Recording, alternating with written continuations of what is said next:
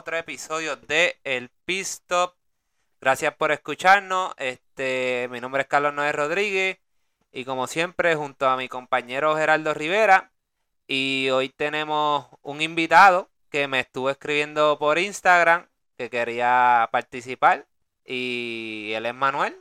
Este, ¿cómo estás Manuel y Gerardo? Mm, saludos, buenas noches. Saludos, saludos Manuel, bienvenido y saludos a nuestros oyentes. Tenemos, gracias, tenemos aquí. Gracias por la invitación y, aquí, pues, para compartir ideas y, opiniones. Es la primera vez, pero intentándolo aquí entre tres me dijeron, ¿verdad? así que es la primera vez que hacemos esto eh, con tres personas, sí, que pueden haber pisadas entre nosotros, así que nos perdonan. Es lo que le cogemos el truquito. Este, pero tenemos un tifosi entre nosotros, un hardcore fan de Ferrari. Este era uno de los que nos faltaba en el podcast para tener los tres main equipos en el programa. O sea que ya tenemos Mercedes, Red Bull y Ferrari. Para que después no estén diciendo que no hay quien defienda a Ferrari. Este, así que vamos para encima. Nada, este, este fin de semana es el Miami Grand Prix el gran esperado Miami Grand Prix que estaré cogiendo unos videitos por allá y compartiendo en el Instagram, así que... Pero eso vamos a hablar más ahorita. Vamos a empezar con lo, el primer tema que, hoy, hoy hay mucho que hablar.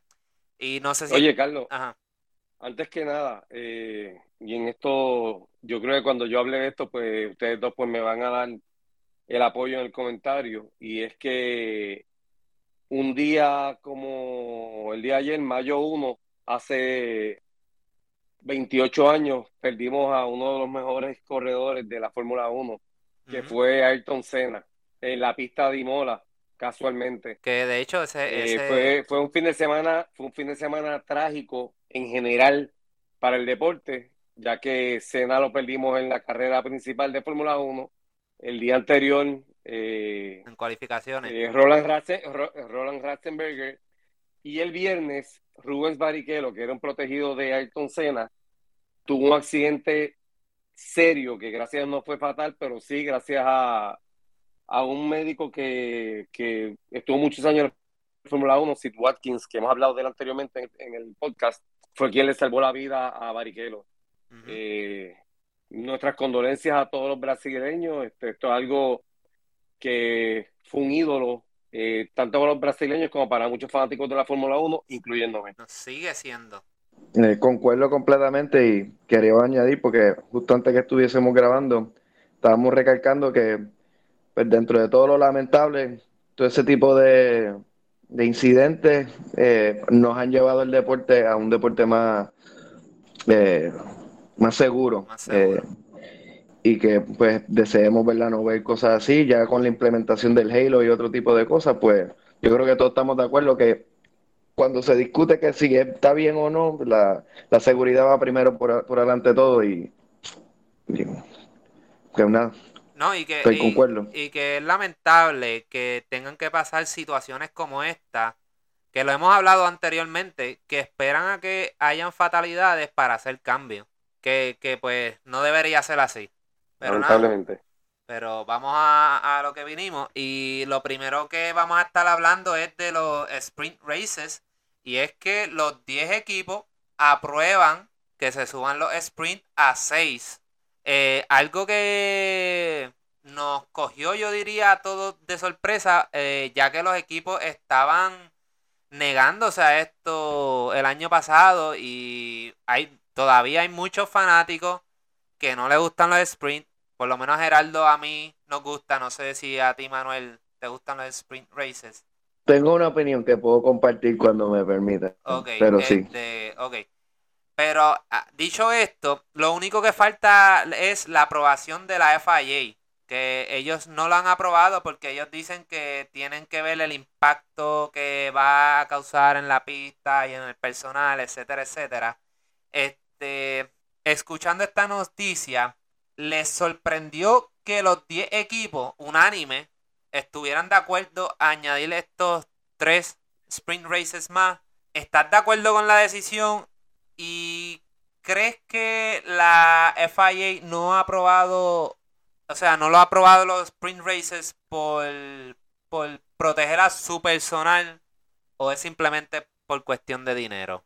Este, me, gustaría, vamos a empezar con, con Gerardo. Yo pienso que es por dinero. Eh, esto pues representó un costo bien grande para, para la Fórmula 1. Me sorprendió el hecho de que los 10 equipos eh, unánimemente hayan dicho esto. Eh, lo que sí es que este año, a diferencia del anterior, cuando empezaron los, los sprints, este año el sistema de puntos cambió y es algo mucho más atractivo para, para todos los equipos. Tienen más oportunidad y es mucho más fácil acumular puntos. Y, y, y estás de acuerdo, obviamente, me imagino, porque tú, o sea, siempre has hablado a favor de, los sprints. Me gustan, o sea, verdaderamente me gustan. Son, hasta ahora, han demostrado eh, que son bien emocionantes. Eh, bueno, no solo porque, hello, ganó el mío, pero es porque verdaderamente, pues, pues mira, sí, son emocionantes, son emocionantes y se ve, se ve competencia, aparte de que tú corres con lo que tienes porque no entran a los pits. Este, Manuel. Eh, primero quiero decir, eh, sí estoy a favor que la Fórmula 1 intente cosas y como Gerardo y yo estamos hablando que llevamos viendo el deporte por mucho tiempo, la Fórmula 1 nunca ha, tenido miedo en hacer cambios. Eh, han habido reglas de, de de, no fueling, de no cambiar goma, de ciertos set de goma. La Fórmula 1 siempre ha buscado cómo, cómo mejorar el, el producto, ¿verdad? Eh, no me gusta personalmente, no porque perdió el mío en, en, en, el sprint y en la carrera consecuente, o cómo pudo eso haber afectado de, el, weekend en general, pero es más porque esto es un cambio más drástico, pues eso de sprint races siempre ha habido en la, en F2, en F3, pero es la primera vez que pues literalmente dividen un Grand Prix de esa manera, pero yo creo que sí estoy de acuerdo que ha sido un eh, algo bienvenido y, que ha, dado algo mucho más entretenido que a veces otras carreras han producido de manera más tradicional. Pero quisiera decir un punto que no me sorprende que los equipos estén a favor porque eso les permite no tan solo como que pues volver a, trabajar con los carros en algún momento o analizarlos antes de otro otra sesión. Eso es básicamente darle como una sesión adicional de prueba. Eso es más data que pueden este, generar. Eh, Cierto. Y, y pues hay unas cuestiones de costo efectividad que también ellos mencionan, pues todo eso pues lo hace, lo hace, no, no, no, no me hace sorprendente la decisión del equipo realmente. Eh, pues mira, eh, para mí, a mí, disculpen ahí que entró una llamada, este, pero a, a mí por lo menos me cogió de sorpresa porque eh, yo diría que la mayoría de las personas no le gustan los sprint races y obviamente lo que es Fórmula 1. Yo diría que los corredores, pero, pero bueno. También los corredores, pero, pero si te pones a ver Twitter y muchas... Eh, si también escuchas podcasts europeos y de otros sitios, nadie está a favor de los sprint races. Y pues, no sé, me sorprendió que la Fórmula 1 decidiera añadir, obviamente, es por cuestión de dinero eh, es más fanáticos, tal vez, no sé. Eh, pero sí me sorprendió que los 10 equipos, que los 10 equipos hayan unánimemente estado de acuerdo. Sí me sorprendió. Evidentemente, estoy seguro que les prometieron que le van a subir el salary cap, que es algo que todos están buscando. Eh, y en cuestión del FIA, el decir que no aprueban, eh, no lo han aprobado porque tienen que evaluar que si el personal, eso para mí es pura este horse shit, prácticamente. Eh, ellos, ellos no les importa el personal, yo diría. O sea, prácticamente es lo mismo. Lo que estás quitando es una práctica y añadiendo un sprint race. O sea, que, que, que... O sea, yo entendería si añades una práctica jueves adicional, eh, pero sigue siendo el mismo Grand Prix, lo único que tiene un, un, un sprint. O sea, para mí, el hecho de que el FIA está tirándose esa, para mí no. Es también por dinero. Ellos van a decir, ah, pues, este, no, yo tengo que este, estar más pendiente ahora a una carrera adicional. Este, págame más, este, fórmula. O sea, todo esto del sprint race para mí es cuestión de dinero. Eh, más de, de 6 sprint no creo que vaya a pasar. Este, no, no, lo menos 6 yo entiendo que es bastante. No sé para ustedes si encuentran que, que 6 es mucho o si está ahí bien. Este. Yo creo que van gradual. Y eh, bueno, son 6 sprint races, pero ellos también están incrementando la temporada en general. Están añadiendo carreras. Eh, bueno, hace 5 o 6 años atrás se corrían apenas, ¿qué? Como 15. 20, y pico de carreras y ahora están ya casi van para 30, si lo miras a ver. han, crecido el schedule de la misma manera. No, no creo que, lo vayan a hacer el schedule entero, yo nunca veo que eso sea así. Por lo menos no en un tiempo corto. Pero algo que quiero añadir es que pues, FIA este, y equipo lo que quiere Liberty Media. Y tú dices, los fanáticos como nosotros que somos apasionados y hablamos del deporte, pues eso es la gente que es ruidosa. Pero la mayoría de la fanaticada, lo que dicen los ratings, los números, los, los que a algunos les gustan decir, los fanáticos eh, de la serie Netflix para acá, pues, pues es un fanático más casual. Y si los ratings dicen que se está viendo más, pues ellos van a, a, apuntar a esa dirección. Que yo, que yo le digo a Gerardo que, que, los fanáticos de Netflix para acá son todos Red Bull. Porque la serie estaba diseñada para que te gustara Red Bull sí o sí. No, no, yo creo que eso es en parte. ellos se dispararon en el pie porque al, principio, vamos a decir, Ferrari no quiere divulgar mucha información, pero han visto cómo, cómo eso ayuda también en la cuestión de las ventas de las camisas y eso. ¿No me entiendes? se han abierto mucho más. De hecho, su social media es mucho más eh, activo que en años anteriores.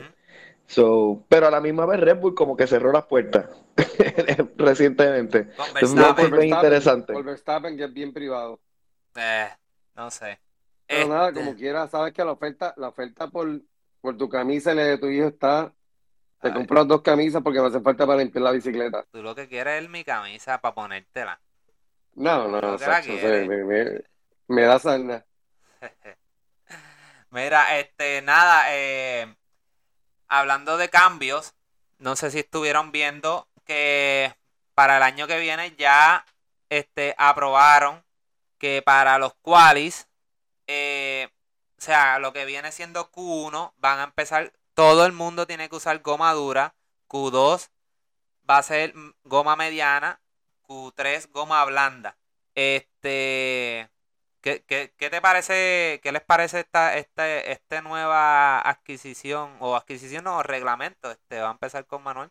Eh, de la manera que buscan hacer cambios que, que, hagan el producto más excitante y emocionante, eso es un cambio que yo creo que pues quita un, un nivel de estrategia que a mí personalmente me parece interesante que a lo mejor de ellos con las mismas gráficas y ellos no puedan explicar bien la situación al nuevo fanático, pues son otros 20 dólares y que a lo mejor quieren hacer el... Pero yo creo que eso va a ser qualifying mucho más, más teo, ¿verdad? Más fácil de predecir, lamentablemente. Aunque sí hay cambios en cómo ciertos carros manejan la degradación de las diferentes gomas, está claro. Pero al no haber ese tipo de, oportunidad de salvar, de guardar una goma, como hacían, guardar una goma para una sesión en adelante, eso pues lamento ese cambio. Eh, Jerry. No, pues en el caso, eh, esto pues lo que estamos hablando antes de empezar la transmisión con Manuel, eh, han habido muchos cambios de reglas con esto de las gomas, el no, el no cambiar goma, eh, el tener un tipo de goma por cada carrera, en cada carrera había que usar cada tipo de, cada tipo de, de, de, goma, o sea, no podía, o sea, tenías que obligatoriamente usar todos los tipos de goma durante, durante la carrera. Eh, son, son cosas, o sea, son cosas que ellos pues están haciendo pruebas. Yo lo veo como una prueba, no me, no me gusta mucho porque, como dijo Manuel, quita, quita estrategia y cosas que en, en el inicio de una carrera, pues, pues esa estrategia pues tiene mucho que ver. Y no necesariamente porque sabes con goma blanda, pues vas a tener la mejor carrera, pero son cosas que, que ellos están haciendo pues para, para probar. A mí no me gusta esto que están haciendo ahora, verdaderamente. Pues mira, yo creo que los tres estamos de acuerdo. en lo mismo, en el que creo que le va a quitar eh, la emoción de que, diablo, este, aquel salió con goma blanda y nosotros íbamos con mediana, diantre. Este, puede ser que no, no, no nos chavemos y nos quedemos. Y que no puede pitearle en el medio del cual y para cambiar hasta otro a otra goma. O sea, esa estrategia, como todos han dicho, creo que se la están quitando al, al, a los equipos y le están dando, como dijo Manuel, a, este, ¿cómo, ¿cómo te digo? Este, que ya se sabe, o sea, ya, ya, ya puedes predecir. Le estás quitando. Es más predecible. Es más, predecible lo que va a pasar. Aunque, aunque, tenemos que acordar que hay, hay monoplazos que corren mejores con ciertas gomas. Eso fue lo que, dije ahorita, lo que, decir. Que, que también, pues, y entiendo por qué viene la regla, y entiendo que es, sea, todos estos cambios que vinieron este año con los monoplazos nuevos es porque quieren hacer todo más competitivo, que eh, haya más ganadores diferentes, no haya una ventaja como lo ah, estuvo bien, este, estuvo pasando estos años pasados con Mercedes. Y pues ellos quieren diversificar este los ganadores y que la gente traer más más más fanáticos porque entonces todos los equipos van a tener sus fanáticos y todo el mundo vende entonces entiendo pero a la misma vez creo que va a ser un poco más aburrido.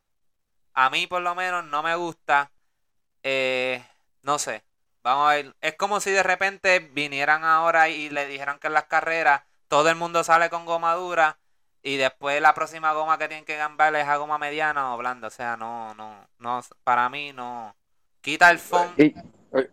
Yo diría que los cambios que han hecho hasta ahora, pero especialmente el carro nuevo, claramente pues ha, cambiado la dinámica de quién es el, más rápido, el más, eh, se nota que hubo un cambio, un shuffle, ¿verdad? Se barajaron las cartas entre los eh, equipos, pero de adicional a eso, porque siempre va a haber un equipo dominando y van a haber otros detrás. La carrera entre sí, vamos a decir, que horrible para mí ver a Charles Leclerc chocar, pero yo creo que eso solamente sucede porque él pudo acercarse a cierto nivel a Checo Pérez a un punto donde él decía, si, si, si tiro, si sigo tirando, si sigo cortando esa curva, iba a estar poder estar más cerca. Eh, anteriormente, el año pasado, de dos segundos llega un punto de cerca y no hay el mismo aire, el dirty air, como le dicen, no te permite. So, hemos visto más movimientos agresivos dentro de corredores y hemos visto, yo creo que mejor competencia en todas las posiciones en el grid en general. esos cambios yo los veo bienvenidos. Lo de la goma, volviendo a eso, yo creo que también le, me, me parece levantarle porque le quito la oportunidad a ciertos equipos a sacar esas soft en el primer Q1 cuando están estos equipos un poquito más, you know, no enseñando las cartas o no, o no usando las gomas blandas como vamos a decir un Ferrari, un Red Bull o, un McLaren, que a lo mejor en la primera Q1 usa una mediana o usa un hard y a veces brincan a segundo. Le quita esa oportunidad a un equipo bajo, poner una soft y, brincar a Q2. Eso es algo que a mí me, parecía era bueno dentro del deporte. Sí, sí, concurro contigo. Le estás quitando la, la oportunidad a esos equipos. Y es como cuando es para este año creo que fue, o no sé si fue el año pasado, que eliminó, no, yo creo que fue para este año, que se eliminó que la goma que usaba en Q2 era con la que empezaba la carrera. O sea, estás volviendo a lo mismo. Entonces, no estás estás quitando la ventaja que había ahora para los equipos que están inferiores. Este, ah, otra cosa que, que, viene para el año que viene es las cámaras en los cascos, que me parece espectacular. Que, oye, cuando pusieron esas camaritas de, de la pasada carrera, yo dije, ¿cómo caramba estos tipos ven con todo el agua? O sea, eh, no, pero no me. Gracias este a Dios que las hicieron mucho más livianas, porque yo creo que ese era el problema, que, antes eran un poquito muy pesadas y eso a, los equipos nunca les gustaba. Añadir ese peso adicional. Pero no me refiero a la cámara. que están por ahí son monstruosas. No me refiero a las cámaras, cómo ellos ven, el, cómo uno ve en la cámara, cómo los corredores veían la pista.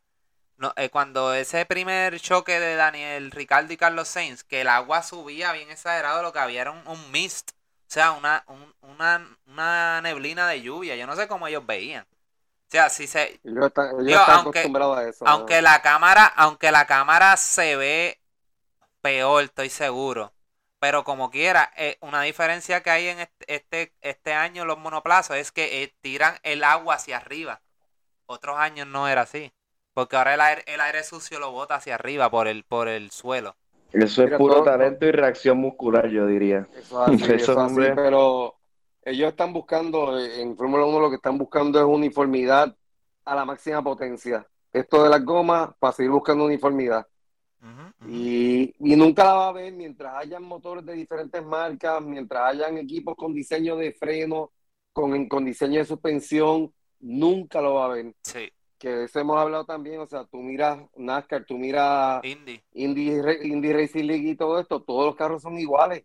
Sí Ujú. tienen mar- diferentes marcas de motor, pero todo es lo mismo. Sí, sí. Y, y pues es, es ot- otra dinámica. Por eso, pues en Fórmula 1 siempre ha habido uno o dos marcas que dominan el, este, la temporada. Siempre va a Y ser así. no es algo que, pues que quizá el que viene nuevo dice contra, pero ven acá, y estos equipos eh, inferiores, ¿cuándo van a hacer algo? Oye, un punto de Fórmula 1 equivale a mucho dinero. Y para ellos es un orgullo acumular un punto, dos puntos, tres puntos. Imagínate la vergüenza que estaba pasando a Aston Martin, que estaban en cero hasta esta última semana pasada. Sí. No, y, y siempre va a ¿Pero estar. es un Aston Martin o es un Mercedes verde? Yo no sé. No fui yo, no fui Oye, oye, siempre lo han dicho. Porque cuando era Racing Point era el Mercedes Rosita. O sea, al igual que ahora es Haas, Haas es el, el Ferrari blanco. So que siempre, siempre estas cosas pasan. Este, y en cuestión a, lo de los equipos, siempre van a haber uno que domina, el que, el que da el punto con las nuevas reglamentos, ese es el que va a dominar. Y lo estuvimos hablando a finales de la temporada pasada, que el que diera en el clavo a principio de año iba a dominar la, la- este año y ganaba el campeonato. O sea, los equipos que están ahora mismo eh, eh, struggling, pasándola mal como Mercedes, este, Aston Martin se podría decir, McLaren pues ya estamos viendo mejoría. Eh, van, va a pasar a lo mejor hasta la próxima temporada o quizás la otra en que vamos a ver estos carros o estos equipos mejorando. Yo diría que también, y haciendo el punto de la uni- uniformidad que, que habla Gerardo, eso lo hace más atractivo a, a, a- a otros manufactureros como decir Porsche. Han habido rumores de Porsche por ya muchos años recientes, este, del, mismo Volkswagen, que dicen, pero o sea, son cambios que también a energía renovable, a energía un poquito más eléctrica. Todos esos cambios y esa uniformidad, ellos lo buscan para hacerlo más atractivos a que otros manufactureros entren al deporte. Y, y hay un poco también de variedad, porque si lo miras ahora ahí, un Ferrari, McLaren, el Alpine, que es el Renault, y pues Honda, que todavía está por ahí, pero no es Honda, es Red Bull. so, no. ¿Tú entiendes? Por eso están Pero- fallando. No, ellos, ellos tienen, ellos tienen los mismos ingenieros. Lo que pasa sí. es que no es Honda, no es Honda. Sí. Este, ya que mencionaste eh, Porsche y Audi, este, pues hoy sí estuvo saliendo la noticia de que este ya confirmaron que Porsche y Audi se van a estar uniendo a Fórmula 1. Lo que sí no especificaron si van a entrar como manufacturero de motor o como un equipo per se. Y esto puede ser. Mira, el- Ajá. en la, en el pasado, no, en el podcast pasado, no, el anterior creo que fue, eh, todavía he mencionado de Aston Martin. Para mí, como todavía no están, no han aprobado el que vendan, vengan dos equipos nuevos, yo pienso que es que Aston Martin Se va. se va y, y entonces entre, entre Porsche O Audi. eh, a Fórmula 1. Como, como, bueno, como mo- con motores, con motores. No sé si el, el carro, o sea, toda la tecnología, eh, como, como todos sabemos, pues eh, los Andretti están buscando entrar a la Fórmula 1 y ellos tenido- han tenido mucha afiliación con Porsche en el pasado. Así que no me extraña que por ahí que sea, por ahí que la se entrada. cuele, se cuele Rajero. Este, pues, ya que están mencionando eso, eh, ¿qué, qué ustedes piensan? O sea, como a ustedes siendo Porsche o Audi, ¿qué, qué, qué para ellos le conviene eh, eh, más? O sea, entrar como suplidor de motores primero o como, como un equipo. Yo, de mi perspectiva, yo pienso que deberían de hacer como Honda, entrar primero, y como lo hizo Mercedes, este, entramos primero como este, suplidores de motores, vemos la vuelta completa y después decidimos, ok, estamos ready para para comprar un equipo. Este, Geraldo. Mira, acuérdate una cosa, eh, y eso lo dijo Kimi en un momento dado en, Top Gear.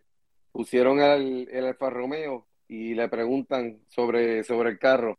Y él dice, bueno, eso tiene sticker de Alfa Romeo, pero eso no es un Alfa Romeo. Eh, si Porsche viene, Porsche puede venir a un equipo, o sea, comprar toda la infraestructura eh, y tecnología que tiene el equipo que vaya a estar, en este caso, si es Aston Martin, pues Aston Martin, y ellos, pues mira, sí pondrán este su se pondrán su, su motor, pondrán su motor y, y harán pues sus cambios en, en, en lo que viene siendo la, la suspensión, el freno, harán sus cambios. Y a su vez, pues yo pienso que Red Bull eh, será de los primeros que adquirirá esos motores. No sé qué piensen ustedes, pero sí, yo, que es, lo, creo que, se está rumorando. Yo creo que el primer, el primer cliente de Porsche va a ser Red Bull. Sí, y, eh, fuera de fuera de que si ellos entran en Aston Martin, eh, o sea, por, Aston Martin, porque para mí que Aston Martin desaparece. Eh, una vez los trolls lo suelten, porque se están perdiendo, están perdiendo y y son de lo peor en, la parrilla ahora mismo. Oye, este, eh, acuérdate que eh, Volkswagen tendría dos equipos. O sea, que también ellos pueden decidir, no, tú te vas a ir como manufacturero de motor y, tú te vas como, como equipo. O sea, que puede ser que Porsche se vaya como motor y Audi hagan un equipo para Audi. O sea, que también hay que ver ese punto. Este, Manuel hay que entender que yo creo que el único equipo que se ha mantenido firme y de su casa y nadie lo ha vendido es, Ferrari. El Ferrari es Ferrari. Ya mismo, el mismo Mercedes, Mercedes en los años 50 compitieron como Mercedes, pero después hubo una tragedia que ellos se quitaron de automotores en general. Ellos entraron por, por McLaren, entraron por, por Sauber, entraron por otros equipos, terminaron comprando este equipo que fue Braun que fue que ganó con Jenson Button, y de ahí ellos cogieron, pero ¿sabes? lo que quiero decir es que ellos ya ellos compran un edificio con todo lo que hay adentro. Ya eso de, un manufacturero que todo salga de la casa in-house, el único que queda así es Ferrari.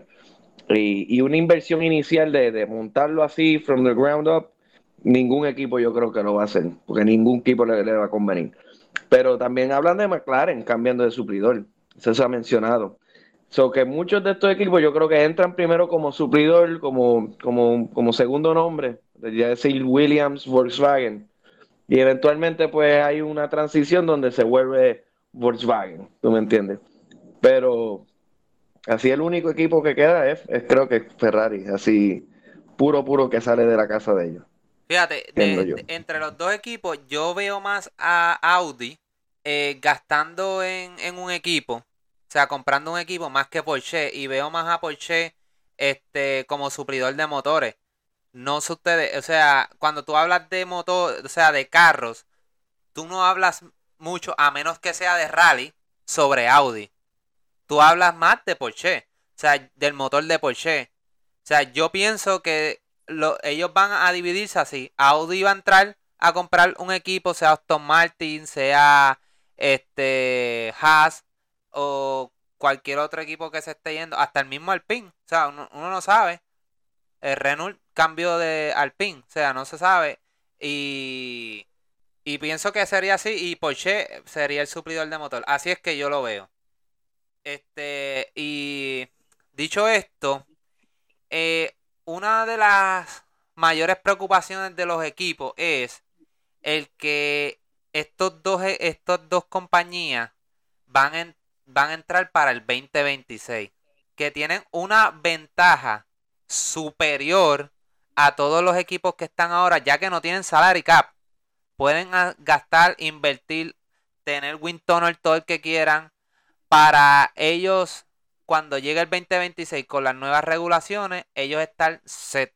Dicho esto, ¿ustedes creen que nuevos equipos que se van a añadir a próximos años les deben de poner un salary cap para hacerlo más justo y, y no haya una ventaja como la que van a tener ellos ahora, este Manuel. Eh, por lo menos yo creo que en, el mundo ahora de Fórmula 1 y como es toda la cosa, pues ellos van a estar muy pendientes a, a ese tipo de, de movidas. Hay que reconocer también que hay cosas aquí contractuales que, que, que nosotros no conocemos. Vamos a decir, yo veo a Haas posiblemente más en las manos de Andretti, pero digamos, como mencionó Gerardo, Andretti tiene alianzas con Porsche de hace años, pero eso ya Haas como entidad, aunque pase de mano Andretti, ya tiene contractualmente cosas con Ferrari. De que hay cosas que complican esto, que pues obviamente es que estamos mencionando que va a ser no de aquí para el año que viene, sino de aquí al 2026. Una vez yo creo que un equipo hace ese tipo de acercamiento y empieza a hacer esos papeleos, ya tú te, ya tú te estás abriendo a que la FIA tenga su, su monitoreo y los otros equipos van a estar también pendientes y ellos van a querer reportes y cosas porque, porque eso es la cosa, la cosa es así ahora mismo, dentro de los equipos que compiten. Y dentro de lo que mencionaste del Sarabi Cup y eso, pues ellos ya están haciendo algo similar, que es que limitan el tiempo de wind tunnel en específico, dependiendo dónde tú terminas en, en los constructores. Por eso muchos dicen que Haas estuvo muchos años atrás porque ese tiempo de wind tunnel también le convenía a Ferrari. Eso es un, un tubo de información que ellos tendrán.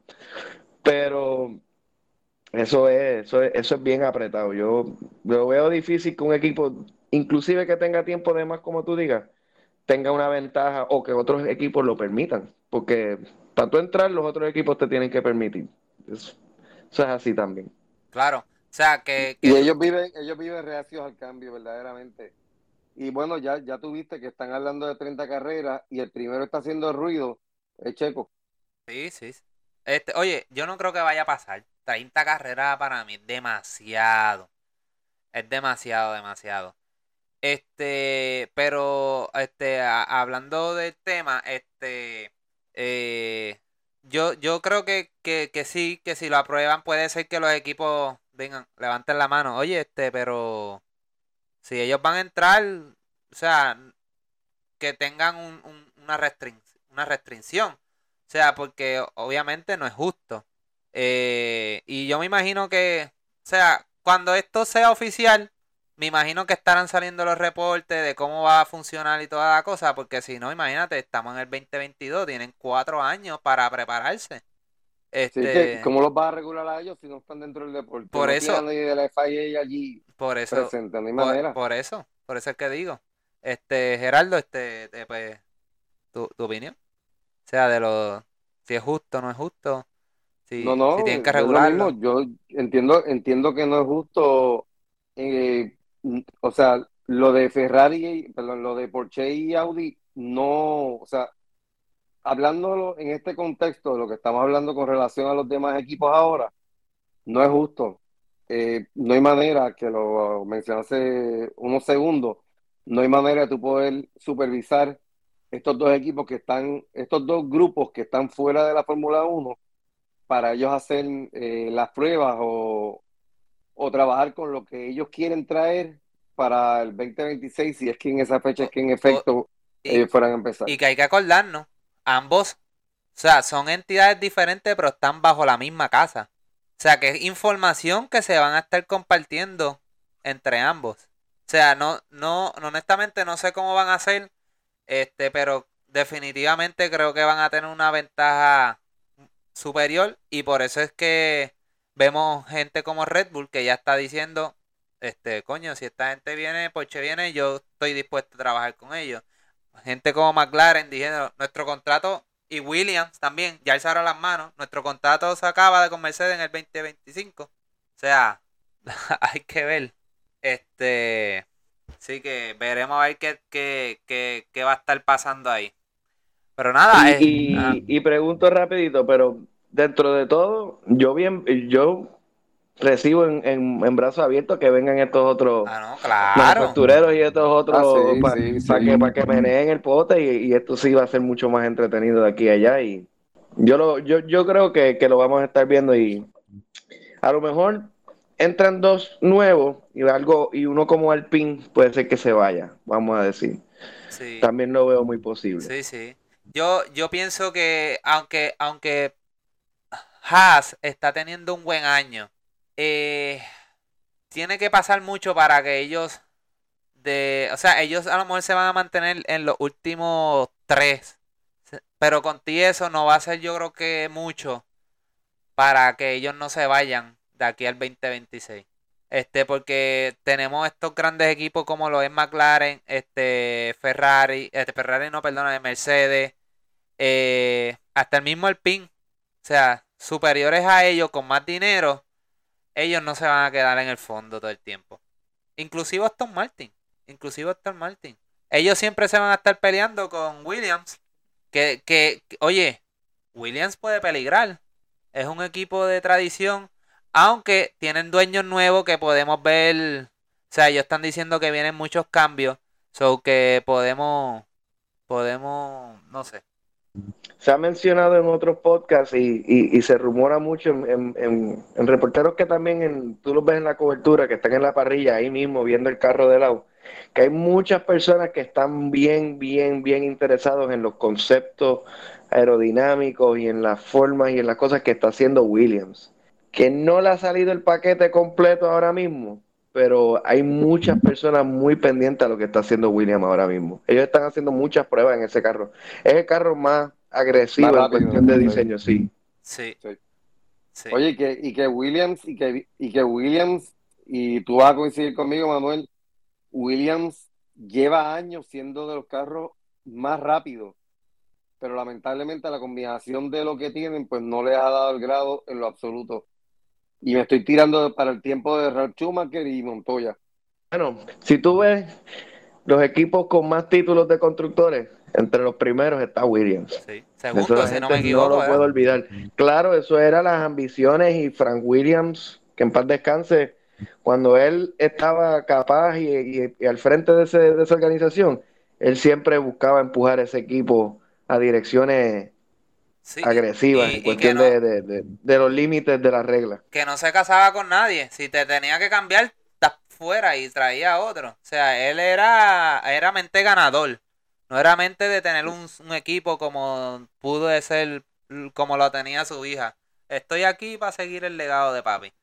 Y lo que hizo pues fue chaval el legado. El, el team principal que tiene ahora todavía todavía, o sea, me da dificultad digerirlo porque verdaderamente no lo veo, no lo veo con esa autoridad, no sé, no, no me convence. Es que tiene Guille de Toto Wolf, porque él, él también, eh, de hecho creo que es uno de los, de los dueños, al igual que Toto Wolf.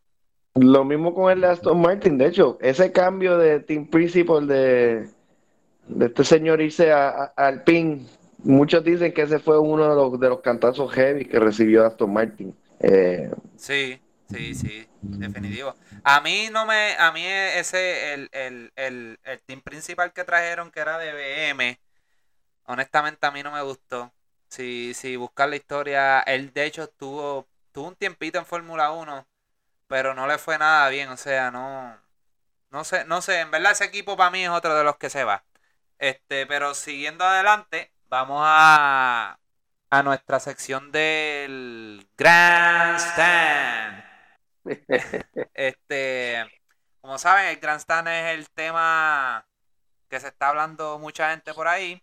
Y el, tema de hoy es las expresiones que estuvo haciendo Sergio Pérez, en las que él dice que él siente que tiene la oportunidad de ganar un campeonato en Red Bull y que él sabe que lo puede hacer y que él no simplemente quiere ganar carrera, sino que quiere ser campeón del mundo. Este, no sé qué ustedes opinan sobre esas expresiones. ¿Creen que Red Bull es el equipo para él poder ganar ese campeonato? Y si es así, ¿crees que este el año, o sea, el año que él tiene la verdadera oportunidad? ¿O puede ser otro año? Este, Geraldo, que ese es tu equipito. mi equipo, mi equipo. Eh, mira, la expresión, Checo verdaderamente tiene, tiene el mejor equipo para que él, eh, para el cual él ha, trabajado en su historia de Fórmula 1. Eh, tuvo una mitad de año pasado horrible y la segunda, pues, pues se despertó, se acopló al equipo, se acopló al carro que está usando y este año pues ha empezado muy bien. Oportunidad de campeón en ese en este año no creo. Como único es que se le vaya por encima a Verstappen porque Verstappen tenga pues la misma mala suerte que tuvo las primeras dos carreras, porque Verstappen verdaderamente Red Bull eh, está enfocando sus esfuerzos en él. Los team orders no están todavía, pero podrían aparecer en caso de que de que Verstappen se esté despegando y Sergio represente un riesgo para, para su compañero de equipo. Sí tiene la oportunidad de ganar carrera, eh, sí puede pasar, pero ya campeonatos son palabras grandes y no creo que este sea el año. Mi opinión. Y nunca. Yo, yo tengo una opinión bien. espérate, eh, eh. No tiene oportunidad de ganar el campeonato. Lamentablemente. Aunque me gustaría verlo, no tiene oportunidad de ganar el campeonato. Pero nunca, nunca. O sea, los dos piensan que nunca. Yo lo que creo que está pasando. Checo Pérez es un veterano que ya ha corrido diferentes carros de diferentes maneras, de diferentes reglamentos, de diferentes equipos. Y él, la data demuestra que se ha acoplado y se siente más cómodo en este carro nuevo comparado a un Verstappen que lleva desarrollando un carro por cierto número de años que ya no tiene el debajo de él. Este no es el mismo carro que Max Verstappen lleva corriendo y desarrollando por años. Eh, esto es un carro completamente diferente para Max Verstappen y yo creo que Checo Pérez ve la oportunidad de, llevarle la pelea a Max Verstappen este año. Ganar carrera, si lo veo. Se ha visto más cómodo, sus comentarios lo dicen, que él se siente cómodo con este carro, a comparación de Verstappen, que ha dicho que no se siente cómodo con este carro regardless de, los resultados y por, el talento innato que tiene Verstappen. Me encantaría verlo ganar un campeonato. ¿Lo veo posible? No lo veo posible. No. Bueno, como único, como dije, como único puede pasar es que Verstappen tenga esta gran mala suerte de más DNA, de accidente. es como único que Checo se vaya por encima por cierto número de puntos. Entonces el equipo, por él estar arriba eh, o sea, los primeros tres, pues mira, o primeros tres o primeros dos, quién sabe. Pues el equipo le da la oportunidad y el backup para, pues, para poder alcanzarlo. Pero para que eso pase es bien difícil. Pero no, y tampoco nunca. de lo que le queda, de lo que le queda de, de, de, o sea, de como piloto, o sea, de carrera para él, nunca lo ves ganar el campeonato entonces. Digamos eh, que Leclerc y Verstappen choquen cinco carreras pero los dos choquen cinco carreras, que los dos se vayan DNF. Si, si Carlos Sainz sigue como está ahora mismo, Checo Pérez tiene una oportunidad y se la va a tener que pelear con, Carlos Sainz. Pero estos son muchos what ifs. Esto es mucho, muchas cosas tienen que pasar para que esto suceda. Y te digo como mínimo que choquen estos dos, cinco carreras, que los dos no, no anoten ni un punto. Y ellos aprovechar esa oportunidad porque Carlos Sainz ya está atrás, ya está, ya está dos pasos atrás. Eh, Increíble. yo veo posible, pero es difícil también. Qué pena porque me cae bien, ¿sabes? Pues, pues mira, este, para mí, yo creo que si hay algún año en el que él pueda ganar, al igual que ustedes, es este año por los sí pasa. Él está solamente a dos puntos, si no me equivoco, de, Max Verstappen de la segunda posición. Este, déjame buscar aquí un momento. Este, está a cinco puntitos de Verstappen para la segunda posición. Está de George Russell que está cuarto. Está casi. Está seis puntos por encima. Y, y de. Y de Carlos Sainz, pues está sobre los 12 puntos. Eh, y del primer lugar, que es George Leclerc, pues está a unos 30 puntos. Sea, que tampoco está far away. O sea, no estamos hablando que él está muy lejos. Él, todavía es contendor del campeonato. Pero cuando tú tienes en tu equipo un Max Verstappen. O sea, estamos hablando el campeón del mundo el año pasado. El chofer principal del equipo tú no tienes ni un minuto de break. O sea, la única manera es como eh, han estado diciendo ustedes, tienen que seguir pasando estos DNF entre Charles Leclerc y, Max Verstappen para que tú te mantengas arriba. Que él está mejorando, oye, está mejorando porque si su débil el año pasado fue los qualifying y estamos viendo este año el gran avance que ha hecho, que él está llegando todo el tiempo en ese Q3, que el año pasado no lo estaba haciendo. Eh, y definitivamente ha mejorado.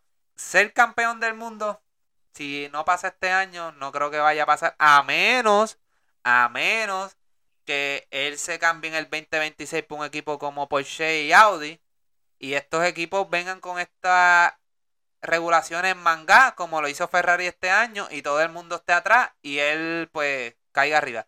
Pero estamos hablando del 2026. ¿Cuántos años tiene Checo? Checo debe estar en los 32, 34 años por ahí. O sea, no va a tener. O sea, aunque, oye, Alonso tiene 40 años y está guiando brutal. Pero Pérez no es Alonso, tampoco. bueno, Checo, Checo Pérez tiene dinero y tiene auspicio. Mientras él siga queriendo correr, él va a tener dinero que lo, que lo apoye. Pero su oportunidad es ahora y y su reloj yo creo que en él en específico es ahora o nunca. O sea, sí, es, es Red Bull. El equipo para ganar definitivamente es Red Bull. Que vaya a pasar, difícil.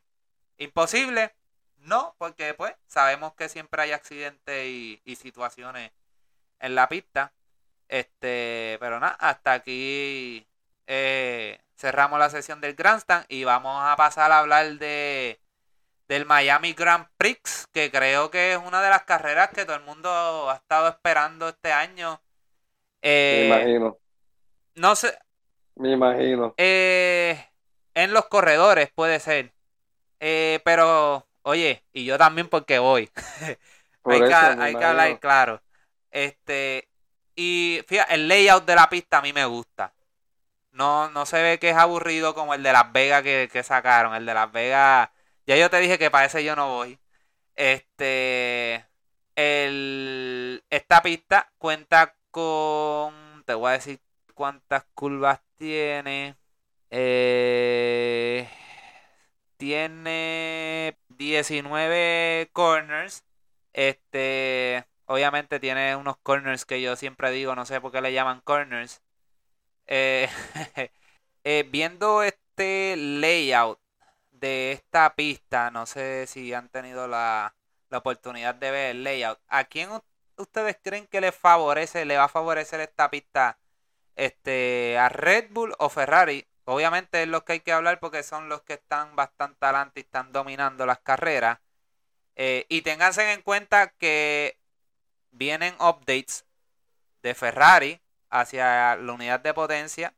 Al igual vienen updates de de Mercedes, en el cual Mercedes dice que vienen updates para Miami y Barcelona y entienden que para Barcelona van a, solucionar el, problema del porposing. Eh, ¿Quiénes ustedes creen que le favorece, este eh, Manuel? Yo compararía mucho esta pista con Jeddah en el sentido de que es bastante plana, no hay mucha ondulación y sub y baja. Y el Ferrari lo que ha demostrado es que en, ese tipo de cambios, en ese abuso de suspensiones, más obviamente la velocidad, pero, pero en las curvas es que Ferrari está ganando. En una pista así plana, yo creo que podemos ver mucho como lo que vimos en Jeddah, que, es un, Red Bull un poquito más agresivo, especialmente con, unas rectas que se ven bastante largas. Eh, pero realmente es difícil decir, hay que, esto es un, una variante random, nadie sabe qué esperar, yo creo. Jerry. Yo, yo pienso, pienso lo mismo que Manuel. Eh, no se sabe qué, o sea, porque todos dicen, no, vamos a darle un upgrade a, los motores, vamos a tener los motores más, más potentes ahora. Y pues no sabemos, no sabemos qué es lo que nos vamos a encontrar. Sí hemos hablado en podcasts anteriores también de, de que un Ferrari con mayor potencia, no sabemos cómo va a reaccionar de acuerdo al, pues, al sistema de freno y a la misma suspensión eh, como tal. O sea que van a ser, si esto es así, van a haber sorpresas tanto en las prácticas como en la misma carrera. Oye, pienso que Red Bull es quien se ha beneficiado de todo esto, de esta, de esta carrera, por el tipo de pista que es, como digamos Manuel. Ok. Este, ustedes ninguno se quieren fangar y dice de pecho, no, esta carrera le favorece a, a, a fulano de tal, oye, no, esta carrera, no, no, este, hay que tener Ferrari va a dominar esta carrera de principio Ahí a fin. Lo dije allá. Ahí está. Mira, yo No va creo. a pasar, no va a pasar, ibas bien, ibas bien, Eh. ibas bien, mira, cort- apaga el micrófono, Mira, ibas bien, este, ibas bien. eh, yo creo que yo creo que, que Ferrari, para mí le va a favorecer más a Ferrari, aunque sí pienso que hace una carrera bastante pegada. Este, vamos a ver, yo entiendo que mm, un Bahrein, en el sentido de que tuvimos estas peleitas entre Verstappen y y y cómo se dice, este Charles Leclerc y el mismo Jeddah, que también estuvo pasando. Yo creo que, que va a ser más un Jeddah. Este, so que va a ser una carrera súper entretenida. Espero así, finger cross. Este, y sí, veo Ferrari dominando esta carrera. Eh, vamos a ver cómo funcionan esos nuevos cambios. Estoy, este, estoy, confío en Ferrari en que no va a fallar, en el que van a tener los mismos problemas de Red Bull, en que van a tener un DNF por problema de, de motor, una bomba de, de gasolina o whatever. El DNF de Ferrari pasado fue por el accidente que tuvo Sainz Por con eso te digo Daniel que-. Aunque ellos hayan hecho un upgrade de unidad de potencia, a lo mejor un- una unidad de potencia mejor, no creo que vayan a tener los mismos problemas que lo estaba teniendo este Red Bull, en el que por problemas de la bomba o qué sé yo, se iban DNF. ¿Cuál es tu Eso- top 3, Geraldo, de, de para la carrera? Si fueras a decir ahora mismo. Vamos Primero, para los quali, para los quali, para los quali primero. dale. Paul y dos, dos y tres, vamos. Ok, voy. Max Leclerc Pérez en quali. Max Leclerc y Pérez. Este, yo voy a dar los míos. Eh, voy a seguir apostando a Carlos Sainz contra. Ah, le- va a salir de. Va a salir de esa nube. Va a salir de eso. Va a salir de eso. Primero Carlos Sainz, segundo Leclerc. Y tercero Verstappen. Yo creo que a ti te pagaron ahorita. No, papá. Quiero ver tu cuenta mañana. No, no, Verstappen se va con el tercer lugar. Oye, es más, puede ser que esa posición de, de Charles Leclerc y Verstappen eh, sea se, uno de los dos, va- entre ellos dos va a estar esa segunda y tercera posición, pero yo creo que Carlos Sainz eh, va a terminar en esa primera posición. Lo estuvimos viendo en los qualifying pasados, que no fue hasta que se barrió, él estaba arriba. Si no fue- llega a ser porque él quería hacer el push eh, y él, este, se, fue que tuvo la barrida. Y, y él ha demostrado que lleva el pace de, de Charles Leclerc, en por lo menos en los quali. Él lo está teniendo. Y creo que esta va a ser la carrera del que él se le va a ir eh, esa nube negra.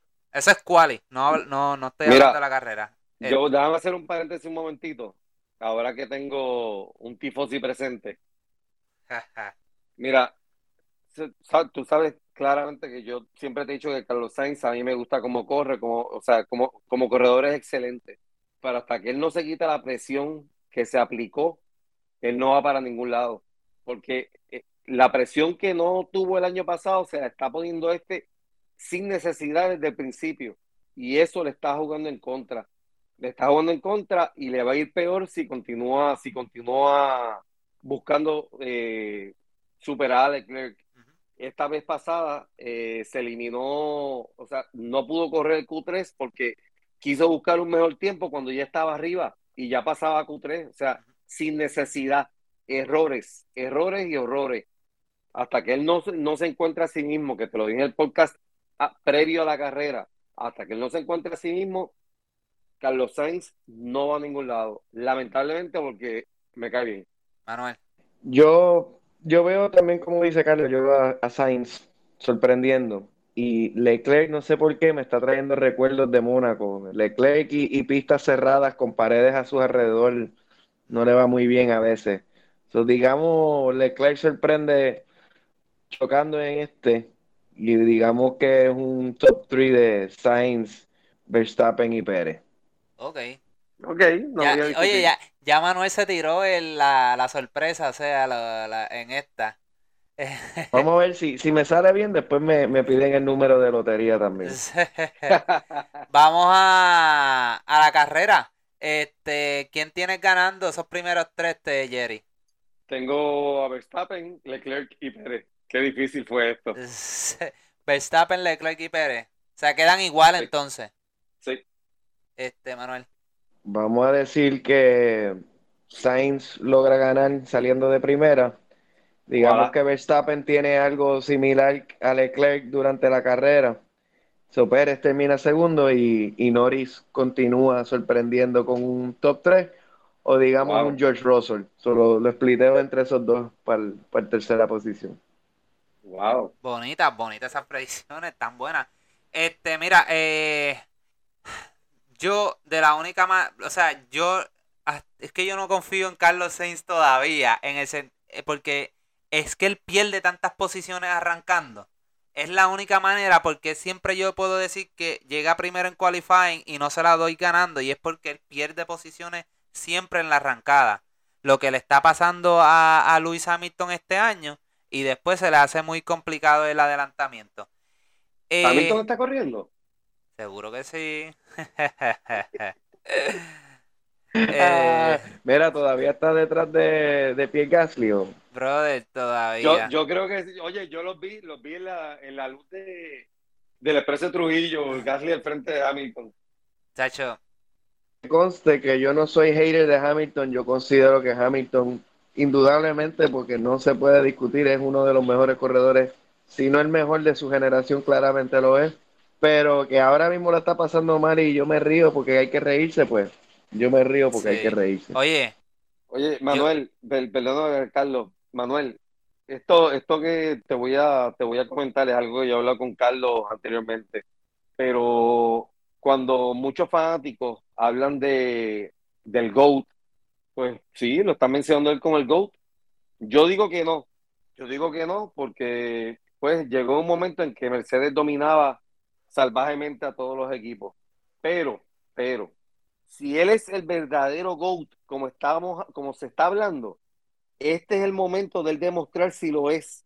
Porque ahora él tiene un carro que no da, no da el grado esperado, y su compañero de equipo nuevo le está comiendo los dulces.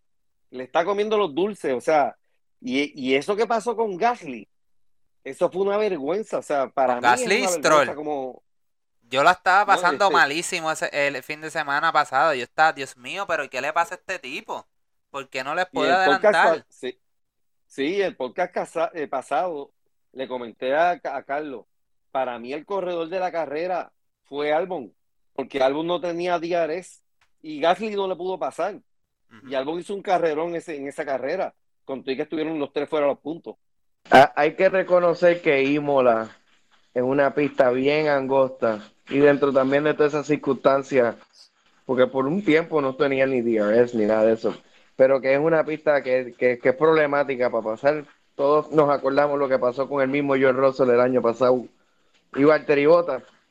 Eh, Que todavía estoy mordido con George Russell. yo reservo la duda y le doy todavía tiempo al señor Hamilton porque él se ha ganado el derecho a por lo menos darle el año a que se demuestre. Al final del año pues hablaremos. Oye, Pues los que, resultados hablan por sí mismos. que es lo que yo No, sí, también le, le mencionaba a, o sea, lo, lo que estaba diciendo Jerry, eh, eh, comparto la opinión que si él quiere demostrar que él es top 3 en los choferes de todos los tiempos, este es el año, aunque no lo gane, este es el año que va a definir su carrera en el que van a decir, papá, tuviste la temporada de Lewis Hamilton del 2022, aunque no ganó, pero terminó en los primeros cinco choferes con esa porquería de carro.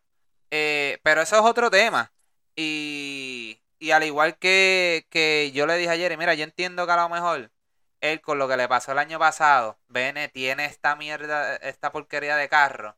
Él dice, mira, yo no estoy para estar fastidiándome, chavándome, este, compitiendo. Que no debería ser así, no debería. Que él lo está que él está pensando en esa manera, yo no lo sé. O sea, estoy yo diciendo. Me recuerda por ahora, siendo tifosi, ese Ferrari horrible que Charles Leclerc en dos o tres ocasiones por poco hasta ganaba y barrió el piso con Sebastian Vettel, que también yo creo que nadie puede dudar que es un piloto extremadamente capaz y demostrado. Pero estamos viendo también la nueva ola de talento joven. Sí. naturalmente, estamos viendo una transición y un paso de la batuta de la generación vieja a la generación nueva. Across the world, ¿tú me entiendes? Porque el mismo Fernando Alonso, que todo el mundo sabe que Fernando Alonso es Fernando Alonso, se la ha visto un poquito también más complicado eh, poder competir con, con un con un ¿tú me entiendes? Sí, sí, sí. Eh, pero a mí, a lo que iba, este, pues, por, eh, pues obviamente estábamos hablando de los, de los, ¿cómo se dice? De los predicciones de la carrera, pues, bajo a Carlos Sainz a segunda posición. Eh, tengo Charles Leclerc ganando, Carlos Sainz segundo. Y tengo tercero a el señor eh, Pérez. Verstappen va a tener eh, DNF otra vez. Falla en el motor. Eh, y. este. Y mi predicción o sorpresa de la carrera. o sea, cambiaría los resultados de lo que estaría pasando, pero me puedo poner un, un George Russell segundo y un tercero Hamilton, un doble podio para Mercedes. Esa sería mi sorpresa. Eso, eso, tú apuestas eso y tú la pegas, tú te vas a llevar chavo.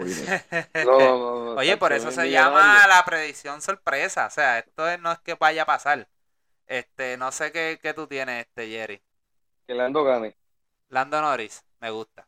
Iba a decir, pero lo contrario. Ojo con Ricardo, que a él le gusta este tipo de pistas. ¿A qué tiene, tendría de sorpresa a Ricardo ganando o Ricardo en el podio?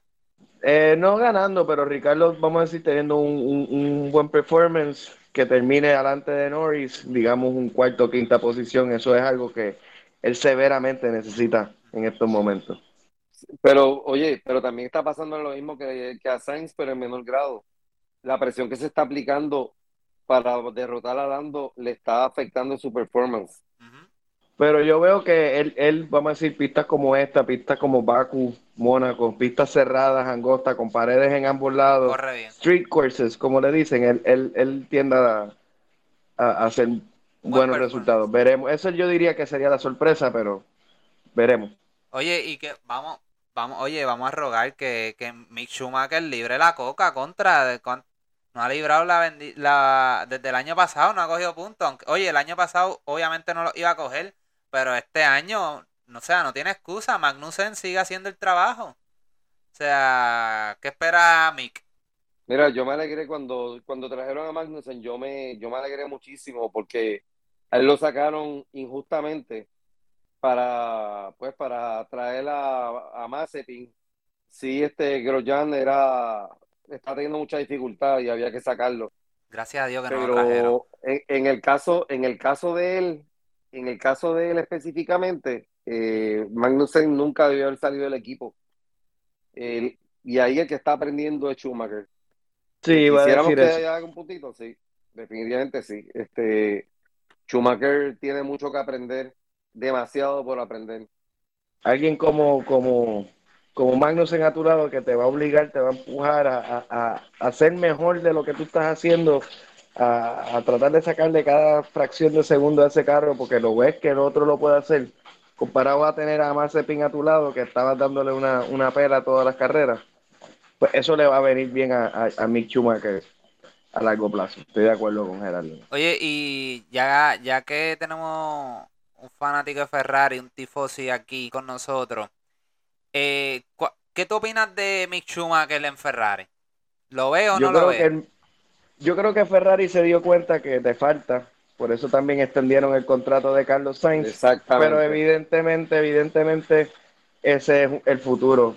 Ya no sea en Haas, pero también lo pueden mover a Alfa Romeo. Y de Alfa Romeo después lo brincan a Ferrari, como hicieron. Bueno, Charles Leclerc viene de Alfa Romeo la gente se lo olvida. Oye, y, Alfa Romeo era uno de los equipos que él estaba para firmar. Era Alfa Romeo Haas. Botas ha corrido muy bien en ese Alfa Romeo y el mismo novato eh, Wan Zhao, Wan Zhou, sé que estoy diciendo horriblemente mal, pero no es mi, no es mi letra nada, no es mi, no es mi idioma, no, es mi idioma, pero eh, el, novato también ha corrido muy bien y se ha demostrado en, en, sesiones y en calificaciones bien sorprendentes su, su, su velocidad. Calladito. Calladito, sí. Sí, sí, definitivamente. Bueno, este, aquí podemos yo creo que ya cerrar el podcast. No sé si, si alguno de ustedes dos quiere añadir algo antes de cerrar.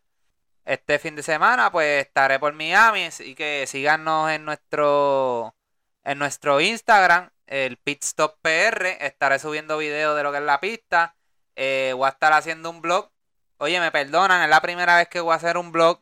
Así que si, si queda horrible, este, me perdonan, pero eh, es, es, para traerle una experiencia a ustedes porque, pues, como yo estuve hablando con Geraldo, mira, yo busqué en YouTube este videos de pistas, no sé si es que no se pueden subir, yo no encontré nada de, de cómo es el proceso de entrar a la pista para yo mismo prepararme, yo no encontré nada, o sea que van a ver un, un blog desde, desde que no compré hasta aquí, porque no lo hice, o sea, no grabé desde que compré las taquillas, pero sí desde que me llegaron, el proceso de cómo funciona en el app, si las quieres vender, este, pues desde ahí va a estar el blog y de lo que va a ser entrar a la pista, eh, si, si una de las preguntas que yo tengo es, sabemos que entre práctica y práctica hay unas horas de diferencia, o sea, si yo me puedo ir del parque y después virar, del parque no, de la pista, eh, al igual que en qualifying. Eh, va a haber carreras de. Creo que va a haber carreras de Fórmula 2, si no me equivoco. Y también va a haber la serie de, de, las mujeres.